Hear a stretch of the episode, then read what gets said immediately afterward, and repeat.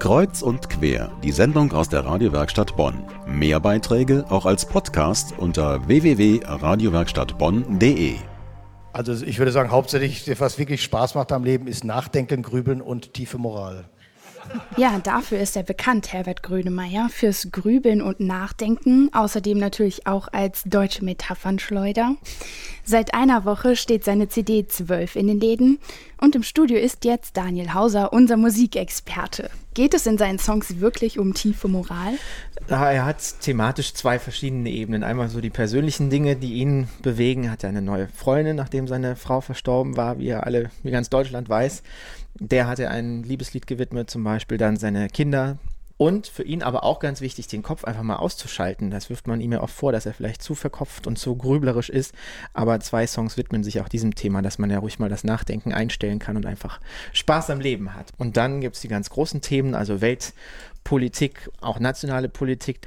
Und Afrika liegt ihm sehr am Herzen. Ähm, er hat da ein Beispiel erzählt aus einem afrikanischen Dorf. Da gab es einen Baum, von dem durfte kein Holz geholt werden. Und der sah auch völlig verrottet immer aus. Und dann kamen die Westler und haben denen gesagt, der muss weg, der ist völlig ineffizient, da kann man nichts mit anstellen, der sieht schon schlecht aus, der bringt kein Holz, weg damit. Ein Ende vom Lied war, dass das war der einzige Baum war, der das Grundwasser gesichert hat, nämlich die, die Wurzeln dieses Baumes haben es geschafft, dass immer das Grundwasser kam. Als sie die weggerodet haben, war das Wasser weg. Ich denke, Religion ist was Intimes, Privates, aber die Welt retten wir nur gemeinsam. Wie klingt es dann so, wenn man gemeinsam die Welt rettet? Na, also er sieht das Album als äh, dritten Teil einer Trilogie von Bleibt alles anders und Mensch, das letzte Album jetzt, also zwölf, die letzte Stufe mit seinem Produzenten Alex Silver zusammen. Und die wurden dadurch bekannt, dass sie es mit den Streichern sehr übertreiben bisweilen. Also diesmal war es auch wieder so, dass ein Drittel des Budgets alleine für das Orchester drauf ging. Das hört man dann auch teilweise. Es wird sehr pompös, manchmal sogar kitschig, aber das soll so sein, wie Herbert Grönemeyer sagt.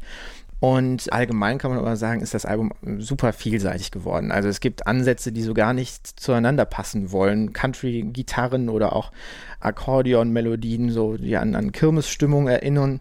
Dann ein bisschen neue deutsche Welle, New Wave, elektronische Beats ob diese vielen Ansätze dann am Ende dazu ausreichen, das wirklich ein gutes oder sogar das beste Album seiner Geschichte nennen zu dürfen, das traut sich Herbert Grönemeyer selbst gerade noch überhaupt nicht zu, denn aus der Vergangenheit weiß er, dass immer mal wieder sogenannte Kuckuckseier auftauchen, also Songs und Texte, die so ein bisschen daneben sind. Ich weiß bei jeder Platte, welcher Text nicht gut war. Also bei Chaos gab es mal ein Lied, da wusste ich gar nicht, das habe ich mal durch Zufall bei mir im, in Berlin im Kassettenrekord, also im CD-Player gehabt, die Platte, dann ging das gleich los, da wusste ich gar nicht, dass ich das geschrieben hatte.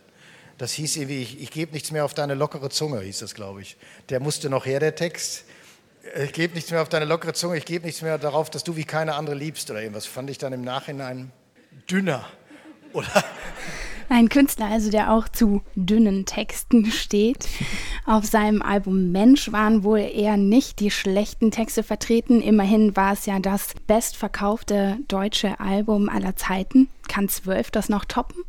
Ja, an Verkaufszahlen vielleicht schon, weil ja ganz Deutschland im Prinzip auf diese CD gewartet hat, also sich mit der jetzt auch auseinandersetzen wird.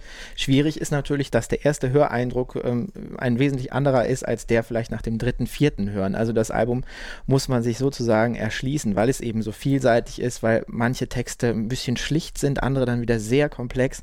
Also man braucht Zeit, um einfach zu verstehen, was Herbert da so will auf der Platte. Ich sag mal so, für Leute, die sich mehr zutrauen als die seichte Radiomusik, Musik von morgens bis abends. Ähm, für die ist das auf jeden Fall eine langfristige Anlage, ja.